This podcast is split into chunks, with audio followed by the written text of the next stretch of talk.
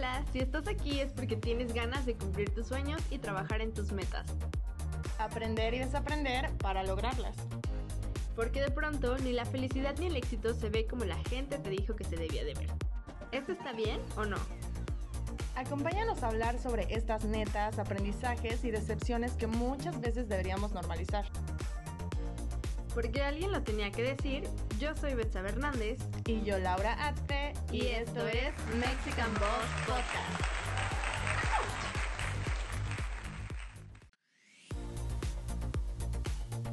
Hola, si estás aquí es porque tienes ganas de cumplir tus sueños y trabajar en tus metas. Aprender y desaprender para lograrlas. Porque de pronto ni la felicidad ni el éxito se ve como la gente te dijo que se debía de ver. ¿Esto está bien o no?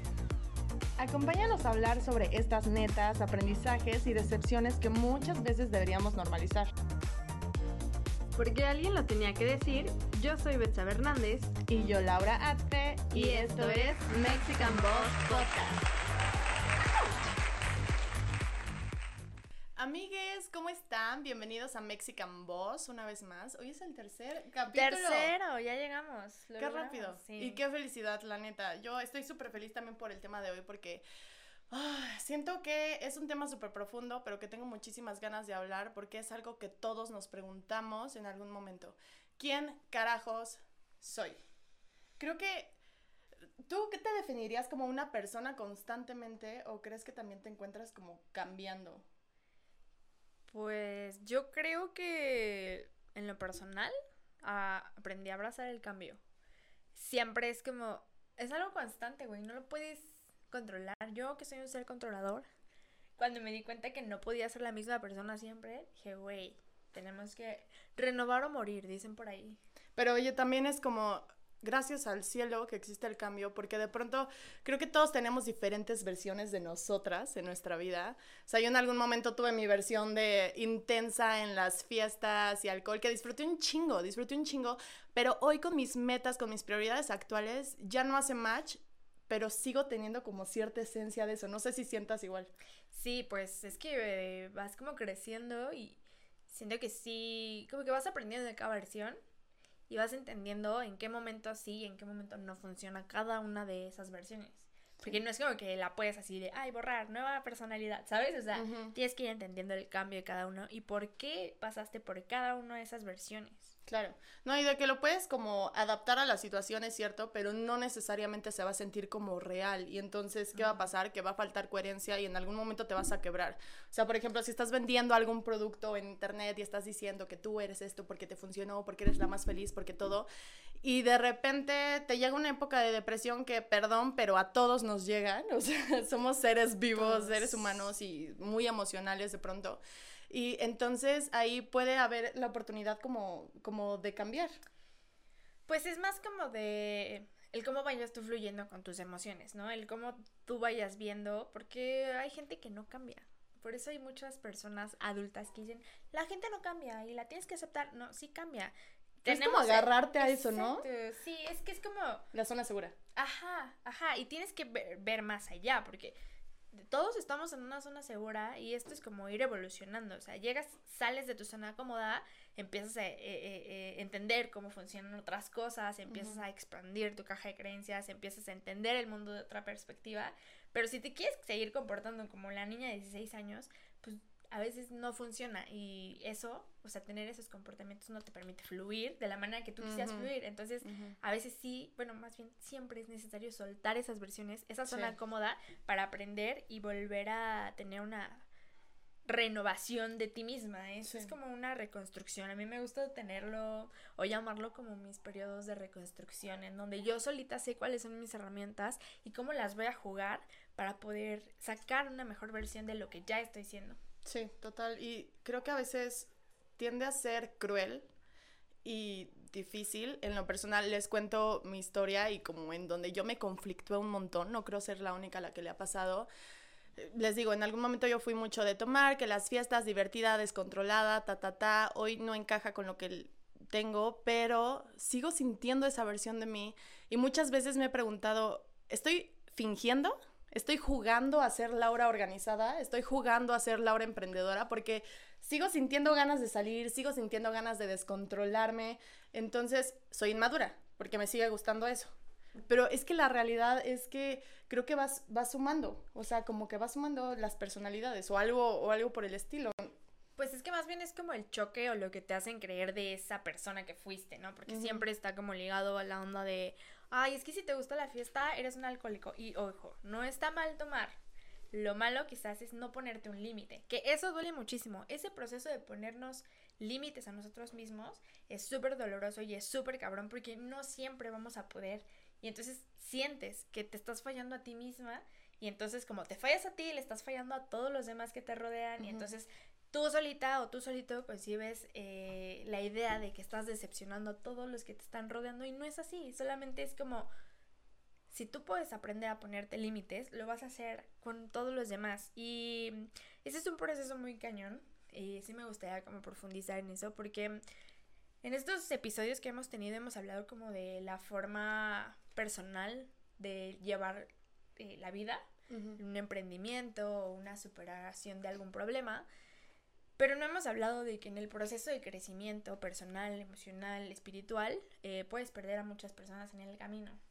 No en un sentido de que se mueran y desaparezcan de tu vida, en un, no necesariamente. En, una onda de ya no estás vibrando igual, eh, igual y esta versión de Laura la fiestera era más por la gente que que te estaba rodeando en ese momento. Entonces, para salir y mejorar tu, tu, vibración y tu personalidad, tuviste que dejar esas personas atrás. Sí, total, pero me encantaría recalcar como algo en, en esto de que, ojo, no necesariamente, chin, es que, güey, todas las personas fiesteras se me pegan. O sea, si se me pegan, es porque yo también estoy como en ese momento. Y de pronto yo me empecé a dar cuenta también cuando empecé a emprender, empecé a perder un chingo de, de amistades y de intereses también pero también llegaron personas como tú, que es, güey, o sea, no es como que te estuve estoqueando o buscando, simplemente estabas en la misma sintonía, ya nos habíamos conocido y de pronto llegas a hablarme de algo que yo ya estaba sintiendo.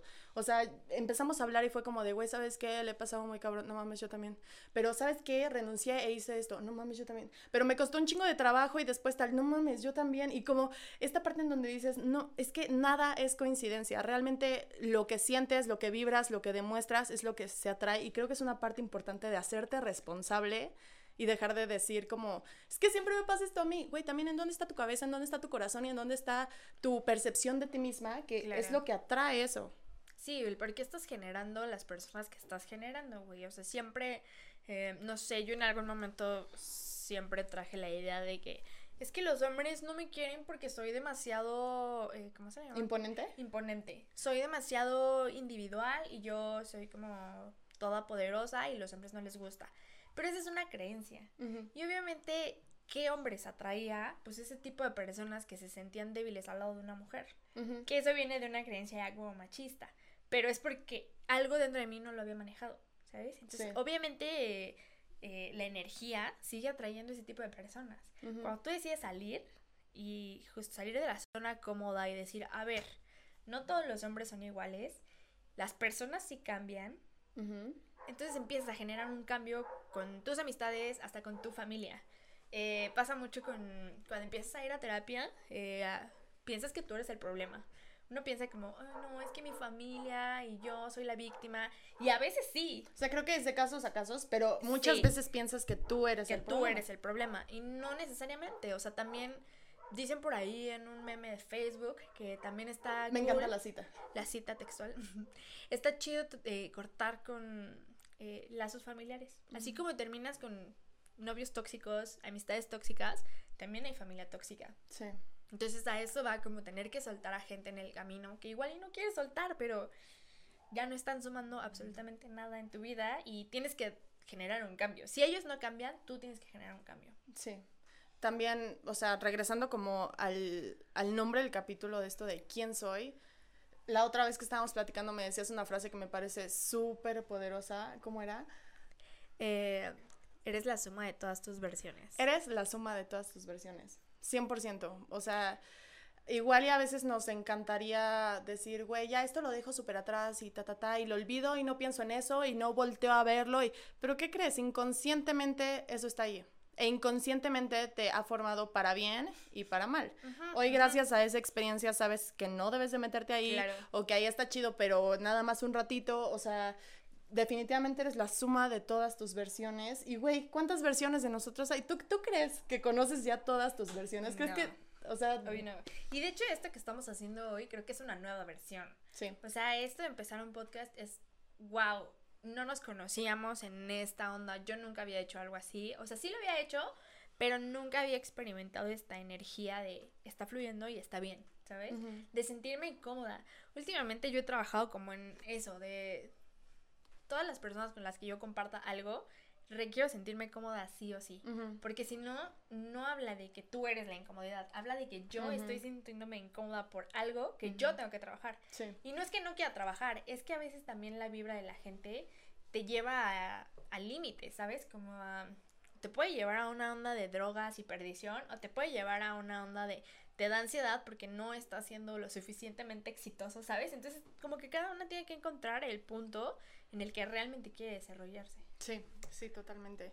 Y también hace rato lo decían, creo que no cerré bien el punto, pero era qué bueno que existe el cambio, porque también hay cosas de mí que pasaron, que hice, de las que sí, sí, me divertí, indudablemente, son parte de lo que soy hoy, pero no es algo en lo que me habría gustado vivir siempre. O sea, gracias al cambio, porque es una oportunidad. Sí. Y voy todos los, todos los días, o sea, es que, verga, me, me, me provoca como un chingo de, de, emoción la frase que dices de ser la versión de, más bien, ser la suma de todas nuestras versiones, porque eso te abre un mundo de posibilidades de, güey, sí, fui esto en algún momento, pero hoy me levanto y tengo ganas de tal. Y no se trata de ser infiel como a tus creencias, a quién eres y de la nada ser súper bipolar, sino aceptar que todos los días, o sea, ¿qué hacen el cambio? Las vivencias, las experiencias, lo que escuchas, lo que ves, y adivina qué es lo que haces cuando te despiertas. Todo eso, güey. Entonces, todo el tiempo estás expuesto al cambio y creo que lo importante es enfocarlo estoy abierto al cambio, aprender, a absorberlo mejor y que llevarlo a, a la mejor versión de mí. Y sobre todo poder explotarlo, o sea, decir, ok, puedo, yo en mi caso, en algún momento como que llegué a ser muy promiscua. Eh. Y la verdad es que... Creo que es algo normal, ¿no? Todos tenemos esa etapa. ¿Sí? Ah, ¿Ya viste Euforia? Ah, sí, buenísima, buenísima. Yo en, eh, sí, en cierto punto llegué a ser casi, güey. Yo era esa niña así, así de, por un poquito de amor yo estoy dispuesta a todo, mira, hijo, lo que tú quieras, ¿no? Pero eso habla de, o sea, dentro de la conversación es como, o sea, ¿qué estás dispuesta a dar solo por recibir un poquito de amor? Cuando empecé a notar esa conversación dije, no puede ser así, está chido, se disfruta, la pasas bien, pero también dentro de mí, este es mi punto personal, yo no quería eso para siempre, ¿sabes? Entonces, mm, como dije en un episodio anterior, solo tienes dos opciones. O cambias o te quedas así toda la vida. Y está bien. Si decides quedarte así toda la vida, también está bien. Solo todo lo que haces, todas las decisiones que tomas, tienen una responsabilidad. Tienes que hacerte responsable por las consecuencias. Sí, claro, 100%. Entonces, si no estás dispuesto a cargar con la responsabilidad, pues, hermano, hermana, entonces requieres cambiar algo dentro de ti para que todo el contexto cambie. Porque si no, si tú no cambias, el contexto va a ser exactamente igual. Sí, total. O sea, de que si quieres resultados diferentes, tienes que hacer cosas diferentes. Eso es indudable. Pero también algo muy cabrón del cambio y creo que es algo profundo y que a veces no lo llegamos a tocar porque es algo sensible, porque a lo mejor no queremos como tocar esas áreas o que incluso a veces nos puede hacer enojar. Hoy día que me siento otra persona, llego a tocar ciertos temas y se reviven de nuevo. Pero es que también de la época del cambio habla mucho de pues, lo que estuviste viviendo. Y para mí, por ejemplo, a veces llega a ser contrastante, porque yo, de, mi, de manera personal, les comparto que para mí, mi pasado, yo, era una persona en la que me decía, güey, no estoy feliz. O sea, ¿cómo se siente estar feliz como de manera más estable? Porque yo estaba en una depresión muy cabrona y de pronto tenía momentos de felicidad porque me compré algo, ¿no? O porque tal salí y conocí a alguien que me gustó. Y después de eso era picada, picada, picada. Entonces, es también esta parte en donde como el dolor, a, mí personalmente el dolor me ha construido muy cabrón. O sea, como el dolor también se llega a convertir en una herramienta. No sé si tú hayas tenido una experiencia dolorosa que digas, verga, sí me dolió un chingo, pero gracias porque aprendí tal y tal. Pues es que yo creo que, o sea, mira, todos tenemos como esa experiencia. Yo en mi caso fue, le platiqué lo del suicidio la semana pasada, eh, pero mm, pues es que es muy doloroso, güey. Es, es triste porque, ¿sabes? Estás hablando de cómo pusiste tu vida en riesgo y que igual ahora lo veo como algo, ¿no? Como estaba llorando y estaba triste por una estupidez. Pero la verdad es que eso también sería minimizar lo que pasó. Y no lo voy a hacer. No lo voy a hacer porque de todas esas cosas que me llevaron a ese punto de quiebre, porque es un punto en donde realmente el dolor, justo nada me hacía feliz. Y entonces una cosa lleva a la otra, porque si estoy triste, lo único que estoy buscando es eh, reprimir lo que estoy sintiendo. Y en mi forma, o sea, mi forma de hacerlo era justo las fiestas y oye que el alcohol y la pasas chido y después vas como sumando como, ah, bueno, es que las drogas. Como soluciones Ah, mira, temporales. es que esto. Pero va escalando, va escalando. Y tú no te das cuenta hasta que ya estás en un punto. A mí lo que me daban mucho eran estas eh, como crudas morales. No porque como de, ay, me acosté con alguien. No, era porque la gente valía madres para mí. O sea, era más como conmigo, como una cruda de qué hiciste y por qué estás haciendo esto con tu cuerpo, por qué estás haciendo esto con tu persona, con tu esencia. Esto no eres tú, ¿sabes? Eh, y entonces yo me sentía mal conmigo misma porque es que yo no me reconozco en esto que estoy haciendo. Pero entonces, ¿qué tengo que hacer para sentirme plena, para sentirme feliz, para sentir que está valiendo la pena estar aquí, ¿sabes?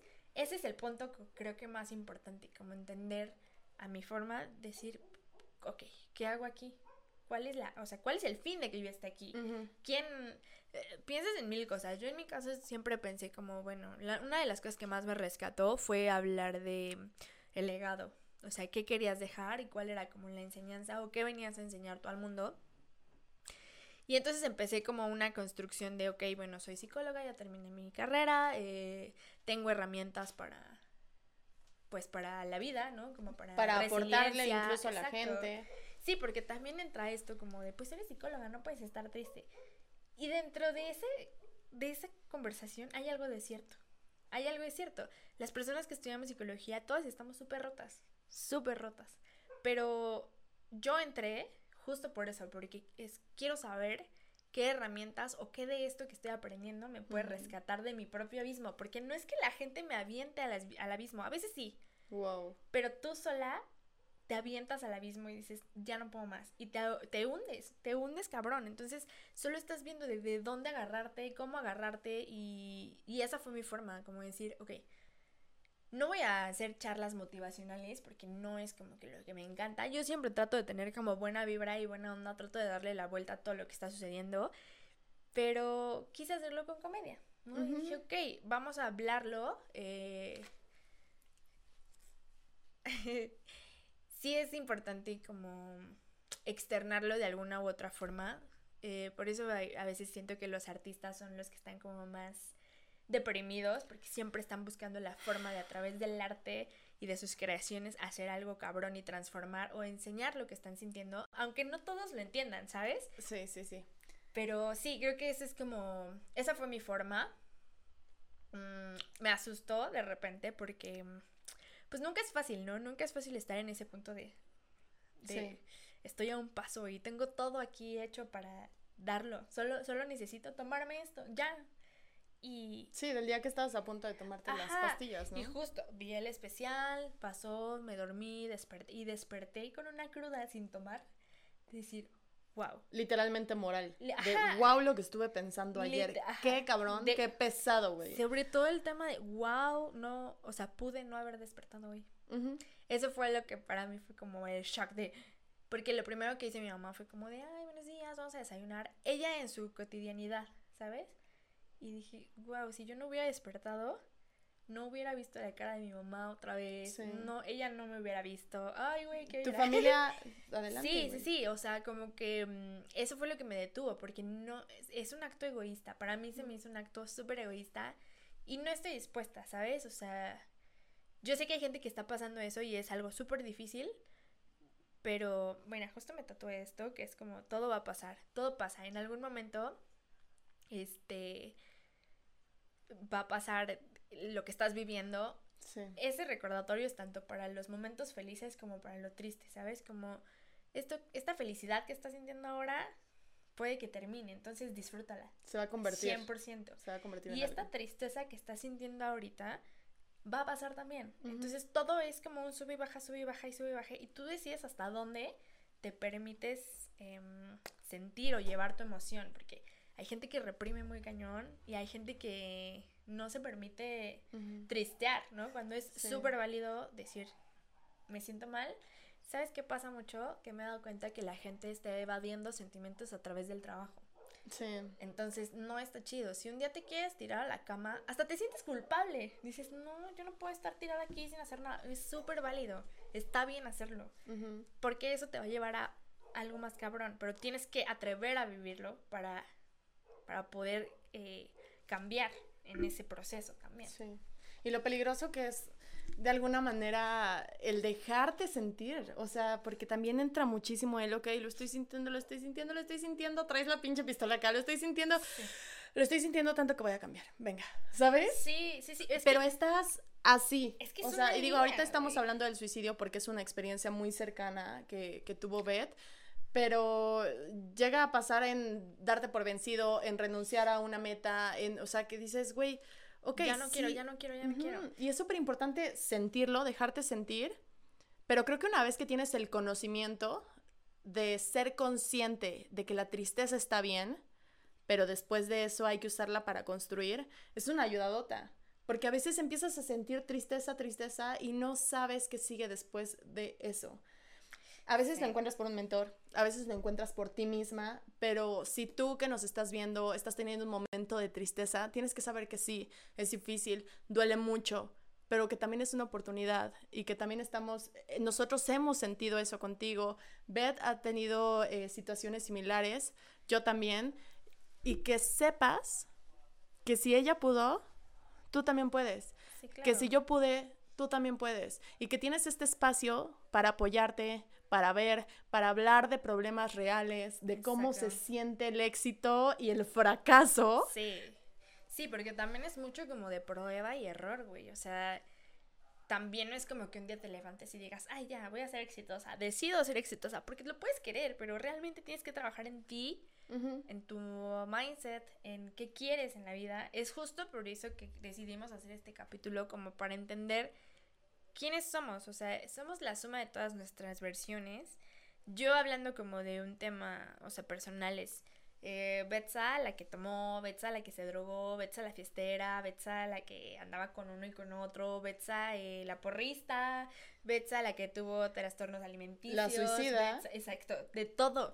Y sí somos todo, porque también hay cosas buenas, ¿no? También ahora ya está como Betsa la que tiene una relación chida, Betsa la que está haciendo chido su trabajo, Be- ¿sabes? Pero son más las experiencias malas. Y gracias a eso, de verdad ahorita estoy en un punto en el que agradezco haber pasado todo eso, porque si no, no hubiera terminado de explotar eh, todo esto que había dentro de mí. ¿Sabes? A Ujú. mí me sorprende mucho como... o- platicaba con una psicóloga eh, de cómo los niños reciben cargas emocionales sin necesidad, o sea, innecesarias. Como esta cosa de, si eres, eh, si estás en la primaria tienes que tener buenas calificaciones, no hay pretexto porque es súper fácil y tienes que tener 10 en todo. No seas burro, tienes no que esta- burro. Exacto. Y tienes que estar en la escuela, en la escolta. Y tienes que, ¿sabes? A mí, yo pues ya ahorita estoy como diagnosticada con TDAH y eso no lo sabía cuando era niña. Súper quiero hablar de eso. y los, y los, los maestros siempre fue como que me hicieron el feo y es como, es que habla mucho, es que todo el tiempo está parada, es que todo el tiempo está... Y entonces es como, ok, si tú hubieras sabido lo que yo estaba pasando, igual hubieras podido intervenir. No es responsabilidad de los maestros, pero solo es ser un poco empático, porque entonces yo crecí con todas esas cargas de no soy buena para la escuela, no soy buena para lo que hago, no soy buena para sacar 10, y entonces eso me llevó a no soy buena hija, no estoy cumpliendo las expectativas de mi mamá, ¿sabes? Y entonces vas creciendo y creciendo y se hace una bola enorme que obviamente todo eso desató a una crisis en donde ya tenía 21 años y dije, güey, si no soy buena ni para la escuela, si no soy buena ni para trabajo, si no soy buena... ¿Qué chingado? O sea, ¿qué hago aquí, güey? ¿No? Eso y también el opuesto. Quiero contarles un poquito de mi historia también, pero quisiera hacer hincapié también en el opuesto de lo que me estás diciendo, que no deja de ser un problema el siempre he tenido buenas calificaciones, siempre he estado en la escuela, o sea, totalmente diferente, ¿no? Este, siempre he sido muy buena hija, siempre he sido, eso también te genera problemas, entonces es como el saber reconocer cuáles fueron mis presiones en la infancia por gente que incluso me quería, pero que de alguna manera proyectaron problemas en mí y hoy día para mí está siendo algo en lo que estoy, con lo que estoy lidiando porque ahora si no me levanto todos los días a trabajar me siento inútil. ¿no? Sí. O si no tengo una idea todo el tiempo, no sirvo para nada, porque yo siempre fui la niña de 10, porque yo siempre estaba en la escolta, porque, o sea, definitivamente los opuestos están muy cabrones. Y ahora que hablas también como de estos problemas emocionales y también neuronales, híjole, nos falta tanto, tantos recursos a veces de conocimiento. Resulta que a mí hace poquito me acaban de diagnosticar un tipo de epilepsia. Entonces, yo también tuve muchos pedos en la escuela, güey. Muchos pedos en la escuela. Cuando yo me enteré del diagnóstico, me puse a llorar y literalmente lo que hice fue abrazarme. Así como, mm. güey, no fue tu culpa. Resulta que este tipo de epilepsia lo que hace es que está como de la parte de tus emociones, sí te quita bastante memoria a corto plazo, no te permite concentrarte, de pronto, o sea, de la nada tu cerebro no está regulado. Se, se prende ese botoncito y te pones eufórica y te pones a cantar, a brincar, a deshacer, a empujar. De repente estás enojada, de repente estás en depresión. Entonces, güey, imagínate, o sea, yo tengo 28 años y apenas el año pasado, a mis 27, me diagnosticaron con epilepsia y me explicaron todo lo que, como las consecuencias que tenía. Y fue un yo regresar a mi pasado y decir, no fue tu culpa, güey. Se me pone la piel chinita porque es una herida que está súper, súper latente todavía, tiene poquito, pero es esa niña herida de, es que creo que eres muy huevona. O sea, yo decirme a mí misma, porque las otras personas te lo dicen también, ¿no? Mi mamá en su frustración, sin saber sin culparla yo, por supuesto, porque ella no tenía los recursos de saber que existen un chingo de tipos de epilepsia, que las convulsiones eran diferentes, de, de, todo ese tipo de cosas. Entonces, ella no sabiendo también implica mucha frustración para ella, que es una gran madre, una gran ama de, de, casa y demás, y de repente llegar y ponerle todo en platos de oro a tus hijas para que aprendan, buena escuela, estar ahí, estudiar, y que yo no aprendía nada. Pero mi mamá llegó a ser frustrante. Sí, claro. Entonces, no mames, esa falta como de, de recurso de las dos, de saber, güey, yo no sé qué pasa, sé que te estoy fallando, y mi mamá también, güey, yo no sé qué pasa, sé que te estoy fallando porque te estoy presionando y te estoy viendo llorar, y por más que te lo repito, no, no lo aprendes ¿sabes?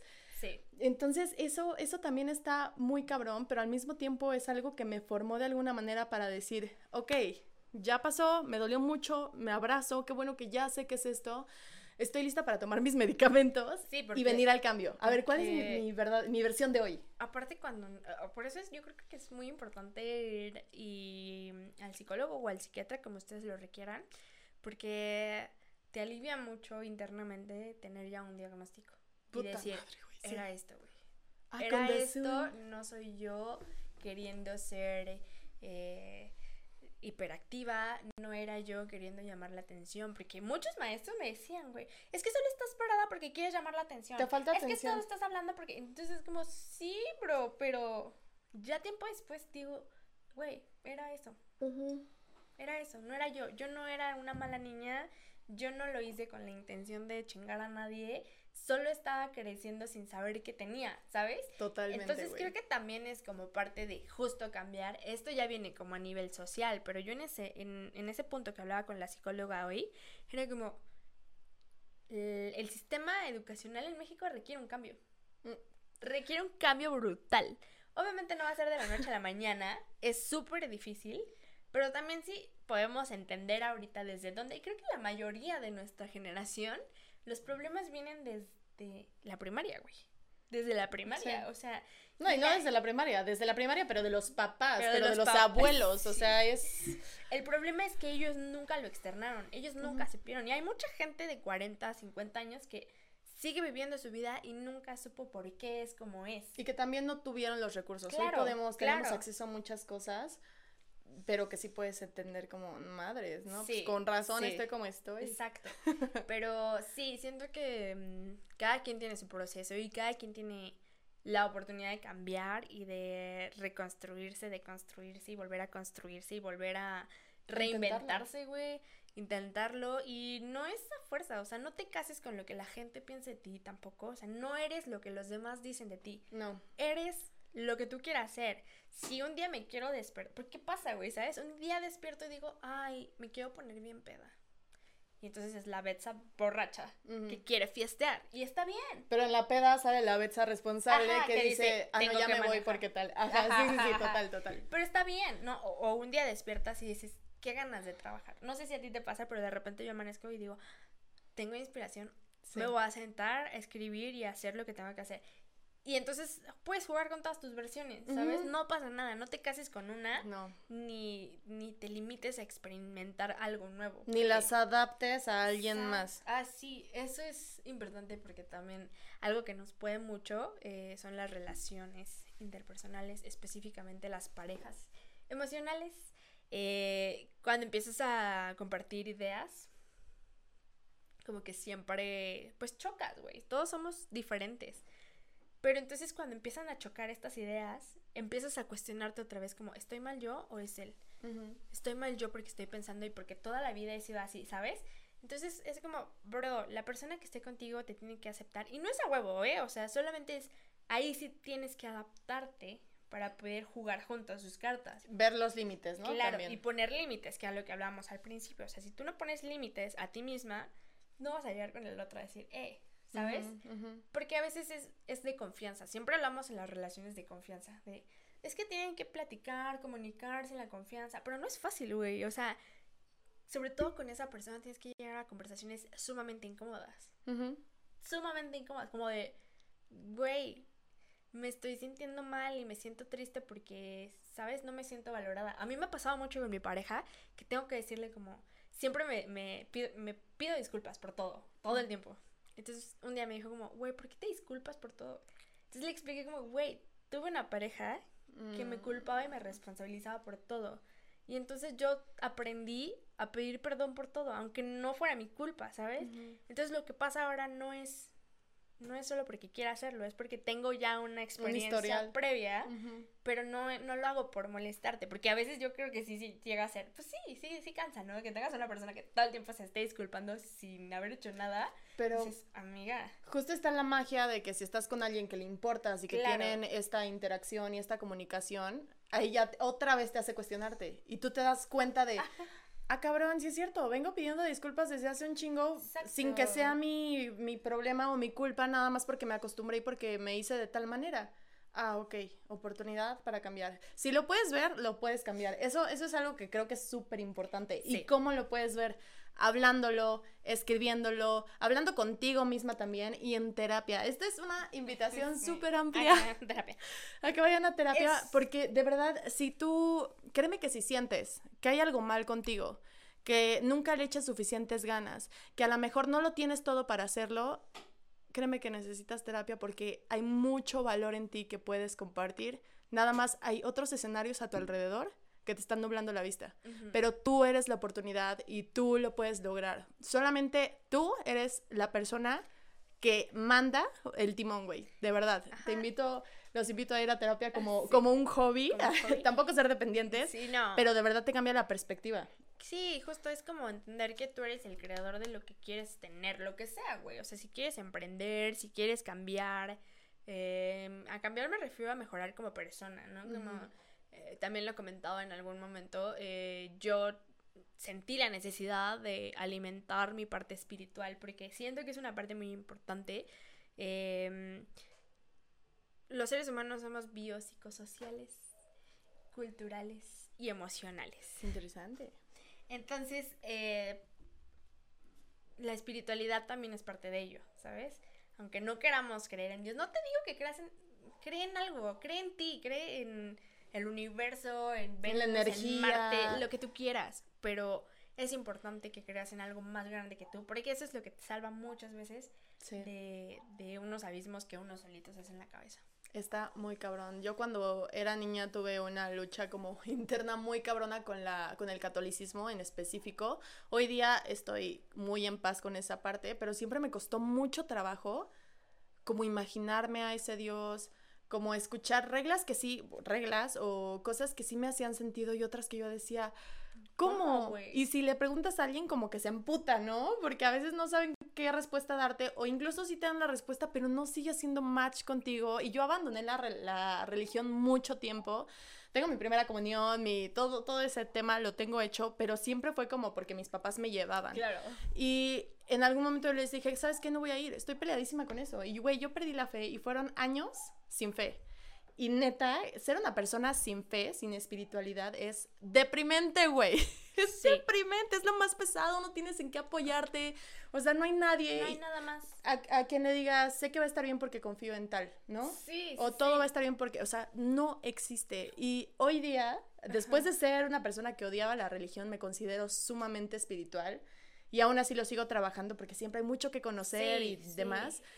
Y de verdad, como una persona que fue deprimida, que estuvo odiando la religión, que tenía muchos temas en contra de eso, les puedo decir que después de esos temas, la espiritualidad realmente, güey, cambió mi vida bien cabrón. Y no enfocado a soy judía o soy católica o soy No, cristiana. no. Encontré mi propia espiritualidad, que es una mezcla de cosas que yo he investigado por amor a mí. Sí. Como de sí, sí. necesito creer en algo, necesito bases. A ver, esto me hace match, esto también me hace match, esto no, esto. Y son cosas que practico y que hoy me motivan el día a día. Y que incluso uno mismo puede ser su religión, ¿sabes? Yo tengo un juego con una amiga que es bruja, ella es comediante también, y siempre entre las dos nos decimos como, eres mi religión, ¿sabes? Porque no porque pongamos la responsabilidad en la otra, sino porque aprendemos tanto una de la otra que eso nos hace crecer.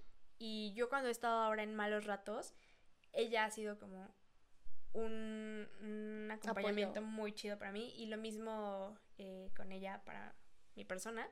Eh, entonces es como, a veces solo necesitas creer en ti. Ni siquiera en Dios, ni siquiera... Yo en ese momento que la pasé súper mal en la depresión y en, en la onda del suicidio, yo no estaba creyendo, estaba muy enojada con Dios, muy enojada con Dios.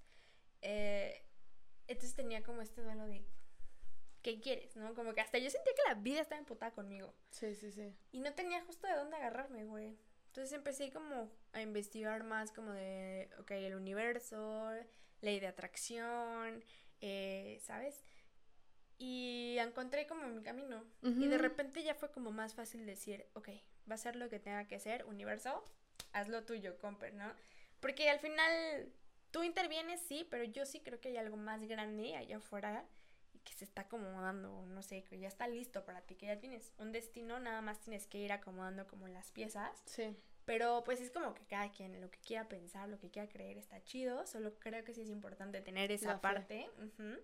Y atenderla y atendernos todos porque pues no es un camino fácil, pero hay que ir como encontrando herramientas que nos faciliten el camino para llegar a lograr lo que queremos lograr. Exacto. O sea, el cambio nunca termina. Si hoy, como el tema del capítulo, me preguntas, ¿quién soy yo?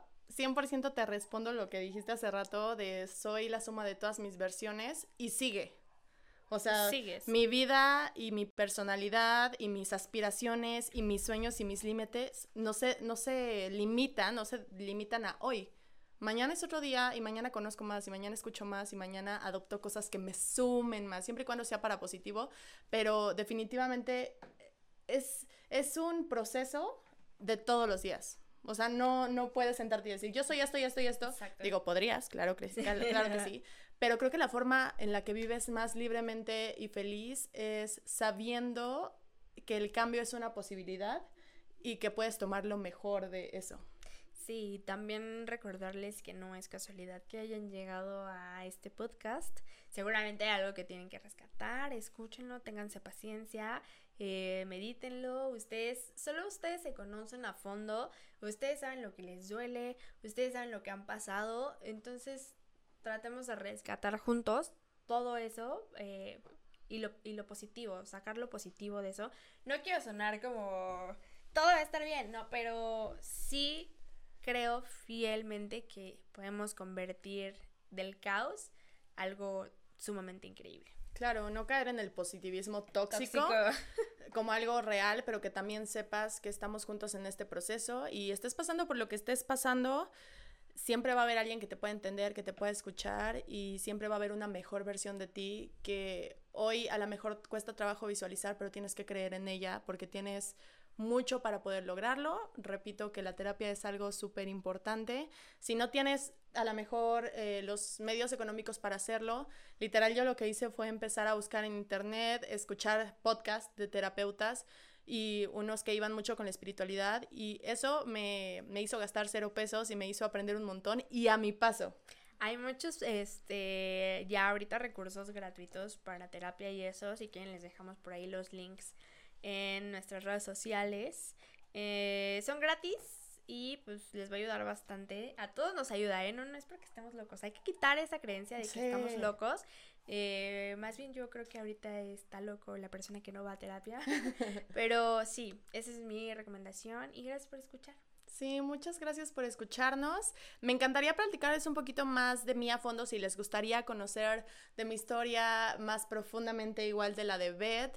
Eh, queremos hacerles un video individual, muy especial en donde incluso vamos a poner diferente material como videos, eh, fotos y momentos como muy específicos en los que nosotros estábamos abajo y cómo empezamos a crecer poco a poco. Eso lo vamos a tener en contenido exclusivo. Eh, me encantaría que pudieran ver el video porque siento que esto es eh, un proyecto que puede hacer una conexión muy grande y quiero compartirles eso a ustedes también. Y pues nada, va a haber muchísimo material, fotos y videos y audios de nuestros mejores y peores momentos. Y cómo lo hicimos para llegar aquí pensando que, que empezamos de la nada, pero que todavía falta mucho. Entonces, o bueno, todavía hay cosas que hacer. Entonces, quédense con nosotros, vean el siguiente capítulo, chequen el contenido exclusivo, porque tenemos mucho camino que queremos recorrer junto a ustedes. Estamos empezando un proyecto y si tú estás empezando a seguir una meta o estás empezando un proyecto, hazlo con nosotros. Déjanos en los comentarios retroalimentación de manera positiva. Haters, no, déjenos retroalimentación positiva y con muchísimo gusto de qué les gustaría hablar y todo eso. Sí, ¿qué temas les gustaría tocar? Ya vamos a empezar. Este fue como un episodio emotivo, como un episodio ahí del corazón, pero a partir de aquí, ¡pum! Vamos a empezar a subir um, contenido un poquito más como de inspiración. Les vamos a enseñar a hacer vision boards. No sabemos todavía si lo vamos a hacer en un episodio o lo vamos a hacer live, eh, video, contenido exclusivo. No, lo sé. no lo sabemos. pero les iremos avisando en nuestras redes sociales. Por favor, síganos. Aquí están todas, todas, todas. No las vamos a decir porque siempre la cagamos. Y pues nada, eh, ¿Algo más que quieras agregar?